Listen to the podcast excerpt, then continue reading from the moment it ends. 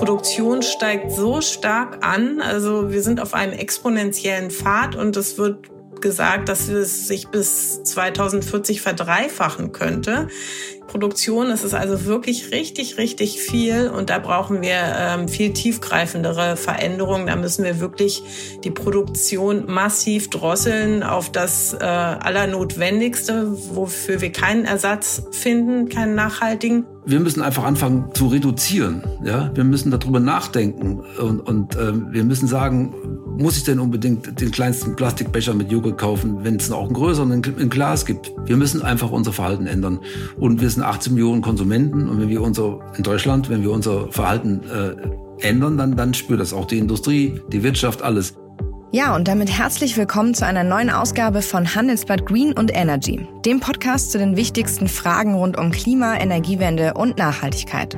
Heute, wie viel Müll schwimmt wirklich im Meer? Mein Name ist Katrin Witsch und ich begrüße Sie aus unserem Studio in Düsseldorf.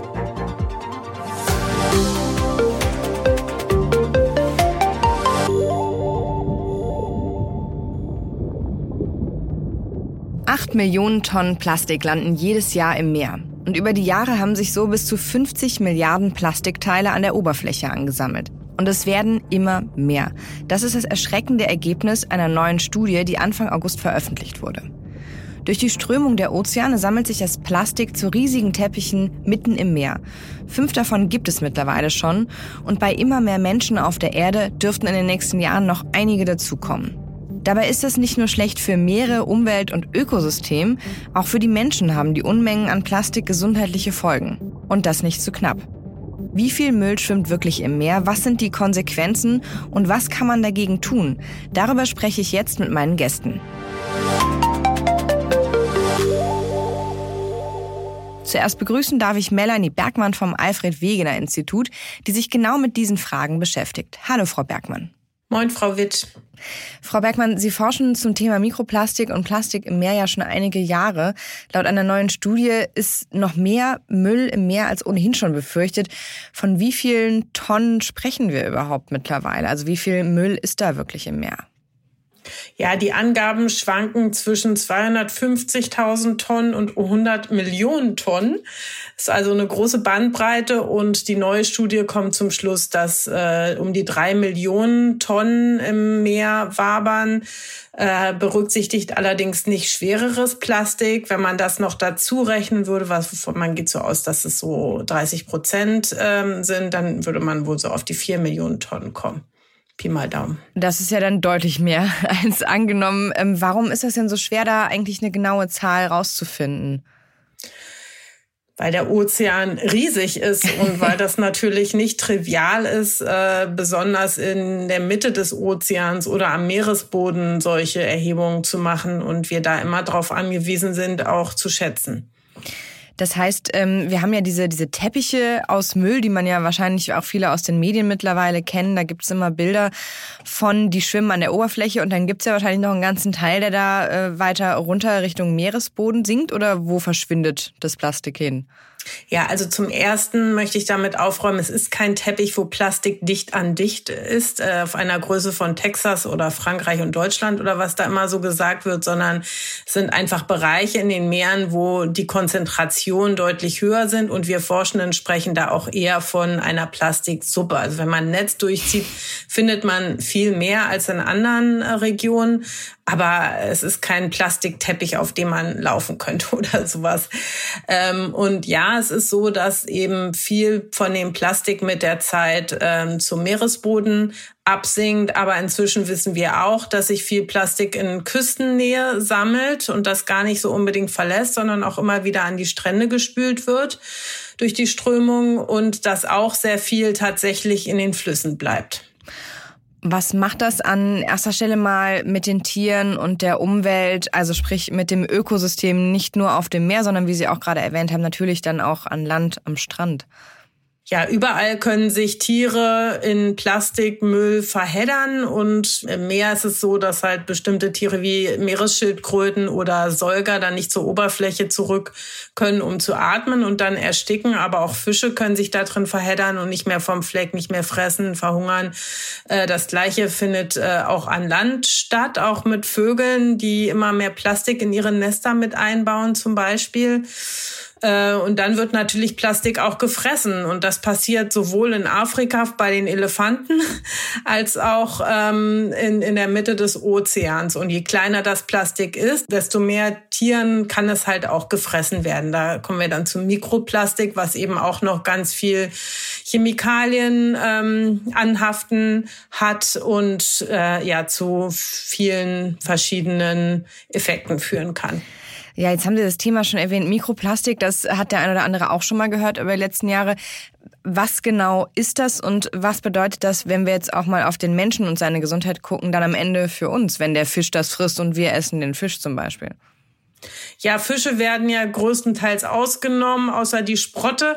Äh, aber bei anderen Tieren wie Muscheln oder so, die man im Ganzen isst, da ist schon das Risiko da, dass wir das essen. Aber ich glaube, die Gefahr ist noch viel größer tatsächlich, dass wir Mikroplastik einatmen, denn es ist ja auch in der Luft. Und tatsächlich hat man es äh, inzwischen schon überall im Menschen nachgewiesen, wo man geguckt hat, also in unseren Lungen, in der Leber kürzlich, sogar im Herzen, in den ähm, im Blut, äh, sogar in der Plazenta und in der Brustmilch. Das heißt, äh, unsere Nachkommen werden schon sehr früh auch damit in Verbindung gebracht. Und das Problem ist, dass gerade in dieser Phase äh, der Entwicklung wir besonders empfindlich schwierig sind und es dann eben zu Störungen verschiedenster Art kommen kann.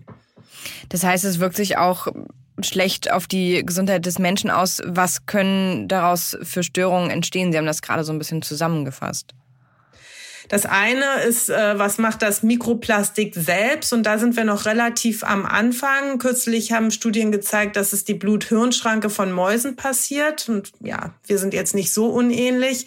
Insofern könnte das bei uns natürlich auch sein. Und dass es dann auch zu früherem Zelltod von bestimmten Hirnzellen führt. Und in ganz vielen Studien wurde inzwischen Entzündungsreaktionen nachgewiesen bei verschiedensten Tierarten, auch bei menschlichen Blutzellen zum Beispiel. Insofern ist das was, was wir belegen können. Und dann gibt es natürlich noch die vielfältigen Effekte von Chemikalien, die Plastik innewohnen, bei der Produktion zugesetzt wurden. Ein Viertel davon, äh, von den 13.000 ähm, Chemikalien, die es da so gibt, wird als schädlich äh, eingestuft. Und ja, das kann eben Dinge begünstigen wie Herz-Kreislauf-Krankheiten, ähm, Übergewicht, ähm, Brustkrebs, also viele von diesen Zivilisationskrankheiten, von denen wir immer so hören, ist wahrscheinlich nicht jetzt das einzige, die einzige Ursache, aber könnte eben durchaus auch eine nicht unwesentliche Rolle spielen dass Plastikmüll ein Problem ist fürs Ökosystem, für die Gesundheit des Menschen, das ist ja jetzt nicht gerade neu und es gibt ja auch Veränderungen. Also wir haben ja in der EU alle verfolgt wahrscheinlich, dass ähm, die Einwegplastik-Sachen verboten wurden in vielen Bereichen und äh, es wurden Recyclingquoten eingeführt. Das heißt, ist ja auch ein bisschen was passiert in den letzten Jahren. Wie beobachten Sie diese Entwicklung? Also bringt das was oder bringt das gar nichts? Ähm, ist da was passiert? Hat sich was bewegt? Ja, ein kleines bisschen was hat sich vielleicht bewegt, aber die Frage ist auch, ob diese Regelungen dann eingehalten werden. Denn zum Beispiel hier in Bremen beobachte ich oft, dass diese Einwegverpackungen nicht eingestellt wurden, dass sie weiterhin in Imbissen verkauft werden und auch in der Umwelt dann landen. Das andere ist, dass sie halt immer noch nicht ausreichen. Die Produktion steigt so stark an. Also wir sind auf einem exponentiellen Pfad und es wird gesagt, dass es sich bis 2040 verdreifachen könnte. Produktion ist es also wirklich richtig, richtig viel und da brauchen wir ähm, viel tiefgreifendere Veränderungen. Da müssen wir wirklich die Produktion massiv drosseln auf das äh, Allernotwendigste, wofür wir keinen Ersatz finden, keinen nachhaltigen. Und vor, aller, vor allen Dingen müssen wir das Plastik entgiften sozusagen. Also wir müssen dafür sorgen, dass wir sortenreine Produkte bekommen und dass keine unbedenklichen äh, bedenklichen Chemikalien mehr darin vorkommen, sodass wir dann auch überhaupt erst die Voraussetzungen für ein sicheres Recycling schaffen. Und beim Recycling ist es eben auch so, dass bei diesen Vorgängen scheinbar sehr viel Mikroplastik freigesetzt wird. Und auch da müssen wir eben ja Maßnahmen treffen, dass das nicht in die Umwelt gelangt. Die EU ist ja die eine Sache und jetzt arbeiten aber auch die Vereinten Nationen an einem Plastikabkommen. Sie sind ja unter anderem auch daran beteiligt. Worum geht's da genau und was kann man davon erwarten? Ja, da hat sich die UN verabredet, sozusagen ein Mandat ähm, gegeben, bis 2024 äh, ein Abkommen zu treffen, um die Plastikvermüllung der Meere, so war es ursprünglich ähm, ähm, geframed, ähm, zu reduzieren. Und die Staaten kommen jetzt in verschiedenen Verhandlungsrunden zusammen und müssen eben Lösungen finden, um das Problem einzudämmen. Und worüber spricht man da so oder was sind in Ihren Augen denn zum Beispiel mögliche Lösungen? Das A und O ist wirklich, dass wir auch über Produktionsminderungen sprechen. Also müssen. weniger Plastik verbrauchen. Ja, weniger Plastik verbrauchen, aber auch weniger produzieren tatsächlich und auch, dass ähm, Subventionen abgebaut werden müssen dafür und dass eben die Plastiksorten, die produziert werden, möglichst schadstofffrei sein sollen, um eben ja ein Recycling und einen gesundheitlich unbedenklichen Verbrauch gewährleisten zu können. Sehen Sie denn da überhaupt ein Bewusstsein, das schon da ist? Also ist allen Leuten, auch Unternehmen der Wirtschaft, das Problem nur ansatzweise bekannt, weil Sie sagen ja, ähm, der, der Konsum wird eher deutlich steigen als sinken. Das sieht ja eigentlich nicht danach aus, als ob dieses Problem wirklich schon erkannt worden wäre und sich dann wegweisend etwas ändert im Moment? Bei Konsumenten ist das äh, sehr klar. Also da gibt es auch weltweite Umfragen, die klar belegen, dass, ich weiß es nicht mehr ganz genau, aber drei Viertel oder zwei Drittel der Befragten ähm, deutliche Minderungen sehen wollen in ganz vielen verschiedenen Ländern. Äh, allerdings ist es so, dass eben klar ist, dass wir nicht mehr so viel Öl und Gas verbrauchen können und dass die diese Industrie eben jetzt ähm, probiert, diese Produkte in mehr Plastik umzusetzen, weil man eben aus Ethen leicht Ethylen und dann Polyethylen zum Beispiel herstellen kann um eben ihr Portfolio zu diversifizieren, wie man so schön sagt. Und da sind eben, ja, Rieseninvestitionen gerade im Gange, um neue Fabriken zu bauen. Und da muss man natürlich wirklich gegensteuern. Denn wir haben jetzt schon ein Problem. Und wenn die Produktion weiterhin so ansteigt, dann, ja, möchte ich nicht wissen, wie es dann aussehen wird. Glauben Sie denn, dass es jemals eine Welt ohne Plastik geben wird? Es muss ja nicht eine Welt ohne Plastik sein, aber wir müssen einfach äh, einen Kreislauf hinbekommen, einen echten. Das und und das muss einen Wert bekommen, damit das möglich ist und das ist am wahrscheinlichsten eben auch über Produktionsminderung möglich, weil durch eine Verknappung die Produkte eben nicht mehr ähm, billig sind, sondern äh, ein, eine Wertsteigerung erfahren. Und vor allen Dingen, wenn wir eben so globale Abkommen haben, dann gibt es eben auch ein Level Playground. Also alle haben die gleichen Grundvoraussetzungen und ähm, auch alle Länder. Das heißt, äh, das ist dann halt gerecht und ähm, ja, am einfachsten auch für Unternehmen umzusetzen. Okay, also weniger herstellen, weniger verbrauchen und besser recyceln. Das habe ich jetzt so ein bisschen mitgenommen. Frau Bergmann, vielen Dank, dass Sie dabei waren. Gerne. Danke fürs Gespräch. Handyhüllen, Trinkflaschen, Rucksäcke. Wer sich öfter in den sozialen Netzwerken rumtreibt, der hat das bestimmt das ein oder andere Mal auch schon mitbekommen. Es gibt ganz viel Werbung von Startups für nachhaltige Produkte aus Ozeanplastik. Ein Armband für das Leben einer Babyschildkröte zum Beispiel. Und Adidas produziert sogar Sneaker aus Meeresplastik. Unternehmen wie Ocean Cleanup oder One Earth, One Ocean holen mittlerweile tausende Tonnen Plastikmüll aus dem Meer. Eigentlich eine gute Sache und trotzdem gibt es viel Kritik. Wissenschaftlerinnen warnen sogar vor den negativen Folgen. Wie arbeitet so ein Verein? Wer finanziert ihn und was bringt das dann wirklich? Darüber möchte ich jetzt mit Günter Bonin sprechen. Er ist Gründer und Geschäftsführer von One Earth, One Ocean. Herzlich willkommen, Herr Bonin. Ja, hallo, grüß Sie. Herr Bonin, Schiffe, die Müll aus dem Meer fischen, sortieren, aufbereiten und dann auch noch recyceln.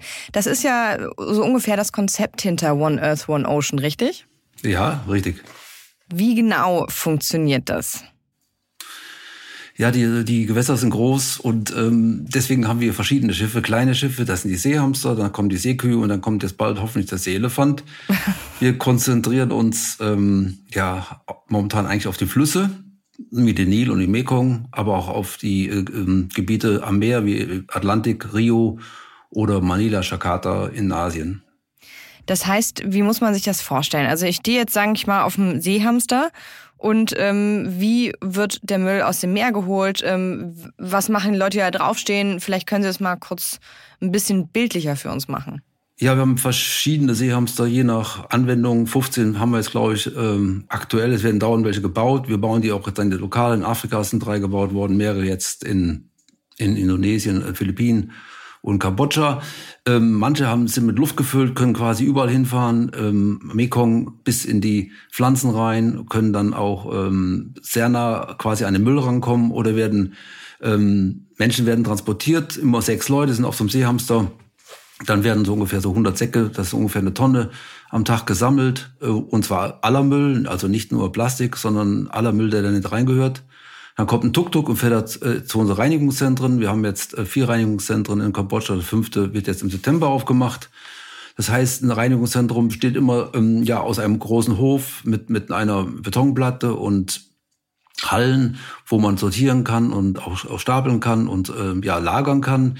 Dazu gehört meistens auch noch ein Stromgenerator und eine Plastikpresse. Und wir sind so mittlerweile so weit, dass wir in Kambodscha 25 Prozent des Plastiks, des gereinigten Plastiks wieder wieder letztendlich in den Kreislauf reinbringen können und verkaufen können. Okay, und das heißt, ähm, wenn man jetzt immer größer wird bei den Anlagen, das heißt bei Seekuh und Seeelefant, da ähm, wird dann auch dementsprechend mehr Müll wahrscheinlich rausgeholt und das geht dann eher in Richtung Schiff und in Richtung Meer? Ja, also die, die ähm, Seekühe, die können schon sehr viel rausholen. Also in Manila, äh, der kann eigentlich unendlich viel rausholen, weil da unendlich viel Müll ist. Der müsste halt eben Tag und Nacht laufen, aber normalerweise kann der so vier Tonnen am Tag rausholen. Der wird dann sortiert und, und wieder, wie gesagt, auch kommt wieder in den Kreislauf hinein. Das, was wir jetzt neu haben oder was wir, was wir jetzt bringen wollen, ist eigentlich ein Seelefant. Das ist ein 180, 170 Meter langes Schiff, was 60.000 Tonnen Kunststoffe im Jahr verarbeiten kann, hat eine positive ökologische Bilanz. Aber das wird dann direkt an Bord verarbeitet? Ja, genau. Also es muss angeliefert werden. Natürlich haben wir so viel Müll nie aus den Gewässern, aus den Meeren, aus den Flüssen. Äh, da holen wir, da holen wir schon einiges raus. Aber so ein Seelefant, der hat Hunger, der futtert bisschen mehr als ein Seehamster, also der braucht 200 Tonnen.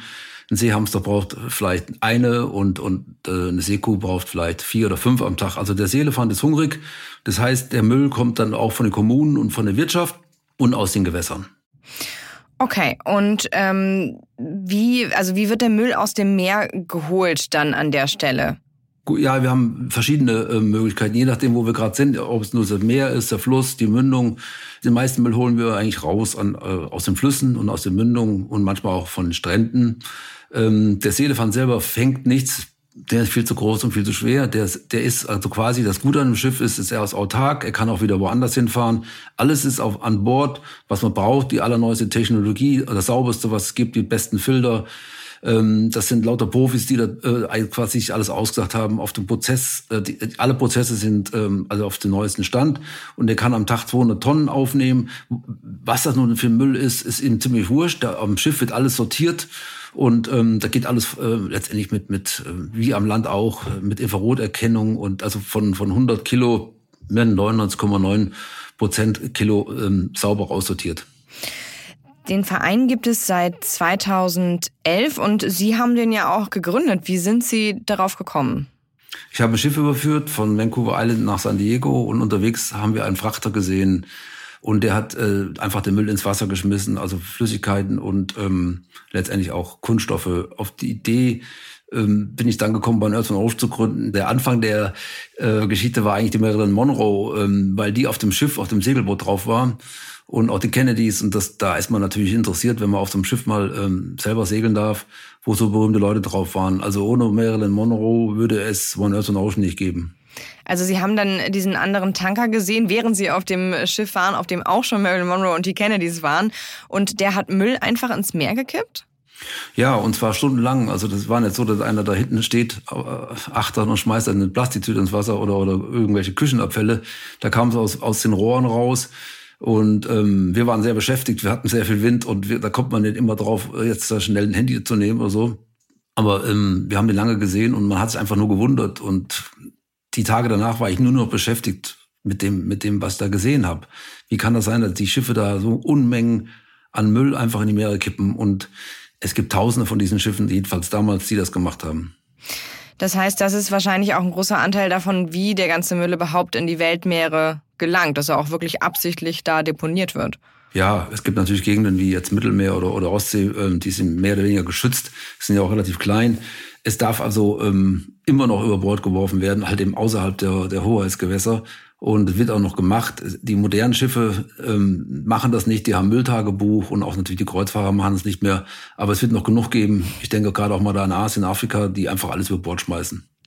Und dann sind Sie hingegangen und haben gesagt, gut, da äh, habe ich eine Idee und kann ich was gegen machen und haben OEOO, wie ja die Kurzform so schön heißt, One Earth, One Ocean, ähm, 2011 dann gegründet. Wie haben Sie das, wie sind Sie das angegangen und vor allem, wie finanziert sich der Verein?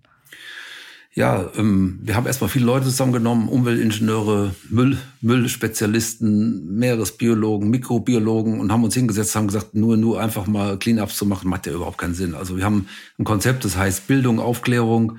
Wir forschen selber, Wasserproben machen Wasserproben, wir bauen Schiffe und wir geben Menschen, sehr vielen Menschen Arbeit.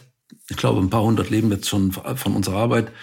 Ähm, wie finanzieren wir uns? Ähm, ich wollte keine Struktur aufbauen wie Greenpeace, die dann äh, irgendwelche Einnahmen haben von Leuten, die vergessen, ihre, ihre Daueraufträge zu kündigen. ähm, wir haben einfach gesagt, jeder, der bei uns mitmachen will, ein Jahr und wenn er nicht mehr weitermacht, dann ist, das, ist, ist die Mitgliedschaft erloschen. Deswegen wechseln auch unsere Mitglieder. Aber viel, viel wichtiger ist für mich die Industrie und die Wirtschaft, denn wir leben alle auf demselben Planeten und wir müssen das alles zusammen regeln. Es gibt keine Schuldzuweisung. Wie jeder ist Teil des Problems, jedenfalls der Mensch mit hohem Lebensstandard und, und genug Geld. Jeder ist Teil des Problems und sollte auch Teil der Lösung sein, wenn er, wenn es denn kann. Ja, und deswegen gehen wir eigentlich an die Wirtschaft und, und die, die machen super mit von Anfang an. Die Röchling Stiftung hat uns geholfen, Telekom hat uns geholfen. Also wir haben ganz viele große Firmen, ähm, Lidl Schwarzgruppe, Holzim, ganz viele auch, die selber sagen, ich bin Teil des Problems, ich möchte Teil der Lösung sein. Und nur mit so großen Firmen kann man das Problem letztendlich lösen. Und nur die großen Firmen können auch diese maritime Müllabfuhr, so haben wir es am Anfang genannt, jetzt nennen wir es maritimes Plastikrecycling, nur die, die großen Firmen können das. Und wir wollen einfach die Idee geben und sagen, mit unserer Art und Weise, zum Beispiel im Seelefant, kann man in all den Ländern, wo es kein Recycling gibt, gerade in Afrika, Südamerika oder Asien, kann man eine Lösung finden, die sehr ähm, effektiv ist und ähm, auf alle Fälle schon mal positiv ist und hilft. Und damit kann man auch Geld verdienen. Auf jeden Fall ist das natürlich eine erstmal positive Sache. Aber das sind, wie Sie selber erwähnt haben, natürlich auch dann teilweise die Unternehmen, die eben auch Teil des Problems sind. Man könnte jetzt auch anders drauf gucken und sagen, wirkt schon fast ein bisschen wie eine Art Ablasshandel. Ähm, da kann man schon unterscheiden. Wenn ich jetzt zum Beispiel die Leute mir anschaue aus der Ölindustrie, die ja da gar nichts machen äh, und auch gar nichts machen wollen, oder aus der Foodbranche, Pepsi, Cola, äh, Nestle, ähm, die eigentlich ist, ist rumeiern, ja, mhm. die, die, die gar nicht sagen, hier komm, der Seelefahrt kostet 40 Millionen und äh, da schreibst du meinen Namen drauf und wir kon kontrollieren das auch, was ihr macht. Das ist ganz klar, wir dokumentieren alles, was wir machen. Also jeder, der uns Geld gibt, äh, weiß, wofür ähm, das gegeben hat. Aber es gibt aber einige, die, die, also nehmen wir mal Holzim, ja, die kommen aus der aus der Zementindustrie und sind auch einer der Verursacher und sagen trotzdem, ja klar, wir wollen einen anderen Weg gehen, äh, wir wollen von mir aus den grünen Beton irgendwann mal haben oder aus der Kosmetikindustrie gibt's Leute, die haben gesagt, wir haben so viel Kunststoff bei uns drin, dann haben wir gesagt, okay, tu der Kunststoff raus, über die nächsten drei, vier Jahre und dann, dann können wir zusammenarbeiten. Und das haben sie in Deutschland geschafft oder in Europa, ähm, noch nicht in Asien. Also wir, wir gucken schon, ob das ähm, Greenwashing ist oder wie auch immer Washing, sondern wir passen schon auf, ähm, was sie sonst noch so machen. Und äh, wie gesagt, ähm, aber ohne die großen kommen wir nicht weiter. Was nützt uns, was nützt uns die allerletzte Moral, wenn, wenn, wenn wir kein Geld haben zum Aufräumen? Wir brauchen Geld zum Aufräumen und das Problem müssen wir gemeinsam lösen. Ich habe vorhin auch mit der Biologin Melanie Bergmann gesprochen vom Alfred Wegener Institut. Die hatte auch ähm, schon mal kritisiert, dass Vereine, und sie meinte nicht speziell ihren, aber es gibt ja bereits mehrere solcher ähm, ähnlicher Projekte, dass es aber leider auch die Gefahr natürlich birgt, von dem eigentlichen Problem abzulenken und dass es natürlich auch neue Probleme schafft, wie Stichwort äh, Beifang. Das heißt, es gibt ja, es gibt noch einen anderen Verein, ich muss ja jetzt den Namen nicht nennen, aber es gibt einen anderen Verein, der arbeitet ja mit einem riesigen Netz und äh, zieht dann auch noch ganz viele andere Sachen natürlich äh, neben dem Plastik aus dem Meer. Wie stellen Sie sicher, dass bei Ihnen wirklich nur Plastik ähm, auf den Anlagen am Ende auch landet? Also wir haben keine aufblasbare Schwimmnudel, die 400 äh, Kilo rausholt und 20 Millionen kostet. Bei uns geht, wir sind sehr effektiv. Alles, was wir rausholen, holen wir eigentlich mit der Hand. Die Netze am Seehamster, die werden nur gebraucht, wenn ganz viel kommt oder sind Rampen, wo das hochkommt an den Rampen, an dem wir arbeiten mit Förderbändern, da stehen Leute. Wir haben noch nie ein lebendiges Tier, es sei denn mit den Netzen haben wir es dann gleich wieder ähm, letztendlich wieder in die, in die Gewässer äh, zurückgebracht. Mhm. Wir holen ja auch Netze raus und da ist schon mal was drin. Wir, wir holen keine Tiere raus, wir haben auch keine kilometerlangen Netze. Wir haben kleine Netze, wenn überhaupt, arbeiten wir eigentlich per Hand und mit Förderbändern. Und das würden Sie sagen, ist auch ähm, äh, nur so kann man sicherstellen, dass man da eben möglichst wenig Beifang äh, mit hat. Ja, aber diese ganzen, die ganzen Meeresforschungsinstitute wie AVI und so weiter, die mhm. haben natürlich Biologen, die das immer, die, die, die am liebsten wollen, dass man gar nichts tut. AWI finde ich noch ganz gut. Aber ähm, das ist alles äh, Wissenschaft und hat nichts mit der Realität zu tun. Ich habe noch keine 50 Wissenschaftler gesehen, die mal Müll rausgeholt haben. Ja, die die machen irgendwelche Untersuchungen und sagen ja mit Wahrscheinlichkeit von 99,9 Prozent ist da Plastik drin. Also das ist mir zu sehr wissenschaftlich und ähm, was heißt denn hier überhaupt noch Beifang? Ja, wir haben bald mehr Plastik in den Gewässern als Fisch. Dann, dann ist doch Beifang Plastik, ist doch wunderbar. Also wir benutzen überhaupt keine Netze. Der Plastikmüll, den Sie einsammeln, haben Sie ja eben schon auch gesagt, wird ja dann weiter verwertet. Was wird daraus überhaupt gemacht? Wie wird der aufbereitet? Was passiert damit? Ja gut, da gibt es verschiedene Möglichkeiten. PET-Flaschen sind weltweit gefragt. Das ist ganz klar. Das ist schon wie eine Währung. PET-Flaschen können Sie überall auf der ganzen Welt äh, sammeln und verkaufen. Das ist die eine Geschichte. Dann, wenn Sie Plastik auf dem Haufen haben, ist er nichts wert. Und so, sobald Sie anfangen, den in Fraktionen aufzuteilen, also langsam und sauber zu sortieren, können Sie die eigentlichen PP, HDPD, LDP, wie sie alle heißen, wieder auf dem Markt verkaufen. Und die, der wird auch dann wieder eingesetzt. Man kann auch thermisch verwenden, das heißt letztendlich die, die Kunststoffe, die man sonst nicht verwenden kann, man letztendlich auch thermisch verwenden. Das heißt, sie gehen da letztendlich äh, entsteht dadurch Wärme, ähm, Strom oder oder ähm, ist ähm, für, für die Zementwerke ist, ist natürlich ideal, weil es ein billiger ein billiger Ersatzbrennstoff ist. Sehen Sie denn in solchen Projekten die Lösung für das Müllproblem oder muss man da dann doch vielleicht noch ein Stück größer dran gehen? Ja gut, das ist ja, ähm, wie sagt man in Deutsch, Tropfen auf dem heißen Stein, Drop in the Ocean, das ist gar nichts. Das ist, wenn wir ein Prozent des ganzen Mülles äh, da rausholen, irgendwann mal mit mehreren NGOs, dann ist, dann ist das nicht mehr. Das ist ganz klar. Das hat was mit Lebensstandard zu tun. Wenn man in Asien unterwegs ist, ähm, die Müllstruktur ist da ähnlich wie bei uns vielleicht in den 60ern. Also die brauchen noch eine Weile. Ähm, die Mülldeponien werden jetzt sinnvoll genutzt. Die Gemeinden haben kein Geld weil die, die, die Haushalte gar nichts bezahlen. Bei uns zahlt jeder äh, natürlich die, die Müllgebühren. Da fehlt es da natürlich, also da fehlt viel an Bildung, Aufklärung und eine, eine richtige Recyclingstruktur aufzubauen. Wichtig ist immer, das machen wir überall auf der ganzen Welt, mit Schulen, Universitäten zusammenarbeiten und natürlich auch mit der Politik vor Ort. Die gehen da mitsammeln. Wir haben, wir haben Mönche, die mit, mitsammeln. Wir haben Ministerpräsidenten, die mitsammeln. Das heißt, es ist in der Öffentlichkeit schon da, aber die Frage ist, wer es denn zahlt. Was ist was ist es dem weisen Mann wert zu überleben? Das ist die eigentliche Frage, ja. Der Kofi Annan hat ja mal den, äh, den klugen Spruch gebracht, es gibt Optimisten und Pessimisten. Äh, beide haben nicht recht. Aber der Optimist lebt besser oder länger. Ähm, meiste Zeit bin ich Optimist, aber an schlechten Tagen muss ich sagen, wenn wir so weitermachen, haben wir wirklich keine Chance mehr. Es wird ja immer mehr, es werden immer mehr Menschen, es wird mehr Müll. Das heißt, sie werden die nächsten Jahre wahrscheinlich noch ordentlich zu tun haben. Ja, wir haben ja natürlich gute Ideen. Also der See-Elefant ist eine tolle Sache. Wenn der 20.000, 60.000, was ich will, Tonnen der da im Jahr dann äh, äh, verarbeiten kann. Wir, wir gehen ja an die Flüsse. Wir sind ähm, am Nil vom Anfang vom Viktoria-See bis nach Kairo sind wir unterwegs. Wir, Im Mekong haben wir jetzt demnächst fünf Reinigungsstationen. Natürlich ist das noch nicht viel. Aber wenn wir den Mekong in Kombatscha äh, schon mal einigermaßen sauber kriegen, dann ist es schon mal ein Anfang. Und die Menschen wollen ja auch sehen, dass es andere Menschen gibt, die irgendwas tun was Positives tun, auch wenn es vielleicht Windmühlenkämpfe sind. Aber wir, wir, können ja nicht die Augen verschließen und sagen, pff, Das war's jetzt. Wir müssen anfangen und zeigen, das funktioniert. Wir haben gezeigt, dass Badambang, drittgrößte Stadt in Kambodscha, schon sauber ist. Ja, wir müssen zeigen, dass es geht und wir brauchen halt eben viele, die mitmachen.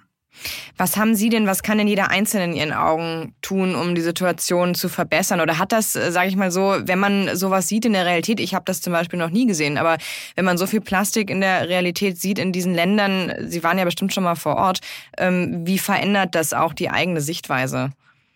Wir haben in der Schule einen kleinen Jungen gehabt, der gesagt, ich schmeiß doch nicht ins Meer. Dann sagen, natürlich schmeißt du nichts ins Meer. Kein, keiner schmeißt mit Absicht irgendwas ins Meer. Wir müssen einfach anfangen, zu reduzieren. Ja, wir müssen darüber nachdenken und, und äh, wir müssen sagen, muss ich denn unbedingt den kleinsten Plastikbecher mit Joghurt kaufen, wenn es auch einen größeren in Glas gibt? Klar, wir müssen einfach unser Verhalten ändern. Und wir sind 18 Millionen Konsumenten und wenn wir unser in Deutschland, wenn wir unser Verhalten äh, ändern, dann dann spürt das spürt das auch die Industrie, die Wirtschaft, alles. Ich bin der Meinung, es muss einen Topf geben und zwar vom die ganze Kette vom Produzenten bis zum Verarbeiter, bis zum Konsumenten, bis End of Life. Und äh, für jede Tonne muss einfach einen Euro geben. Bei 400 äh, Millionen Tonnen kommt da, kommt da über eine Milliarde zusammen. Und dieser Topf sollte ähm, in so einem Water Credits Budget landen. Das heißt also, mit dem Geld werden nur Gewässer gereinigt und nicht irgendwas anderes. Die CO2-Zertifikate sind gut, aber schlecht nachvollziehbar, wo die ganze Kohle denn eigentlich hinkommt. Und wir haben die Vision eines Water Credits. Das heißt, aus, aus diesem Topf können NGOs oder Firmen professionell reinigen. Und ähm, ja, das muss einfach kommen. Wir müssen die Gewässer reinigen. Und, und zwar jetzt ist es relativ günstig, weil diese Menschen, die in diesen Ländern arbeiten, einfach einen Job brauchen und, und, das, und das Geld brauchen regelmäßig. Es wird aber teuer, wenn wir einfach abwarten. Sit and wait geht nicht. Wir müssen, wir müssen handeln. Also weniger verbrauchen und gleichzeitig äh, die Meere von dem befreien, was schon da ist, von den äh, Milliarden an Tonnen. Wir bleiben trotzdem optimistisch und Herr Bonin, viel Erfolg auf jeden Fall mit dem Seeelefanten dann bald. Ja, vielen Dank. Dankeschön. Das war Handelsblatt Green und Energy für diese Woche. Wenn Sie Fragen, Themen oder Anregungen für uns haben, schreiben Sie uns einfach eine Mail an green@handelsblatt.com. Und wer mehr zu allen Themen rund um Energie und Klima wissen will, der sollte mal einen Blick in die Shownotes werfen. Da gibt es jetzt den Link für ein Testabo beim Handelsblatt. Ich bedanke mich für die Produktion und wenn Ihnen unsere Sendung gefällt, freuen wir uns natürlich über eine gute Bewertung in Ihrer Podcast-App. Bis zum nächsten Mal.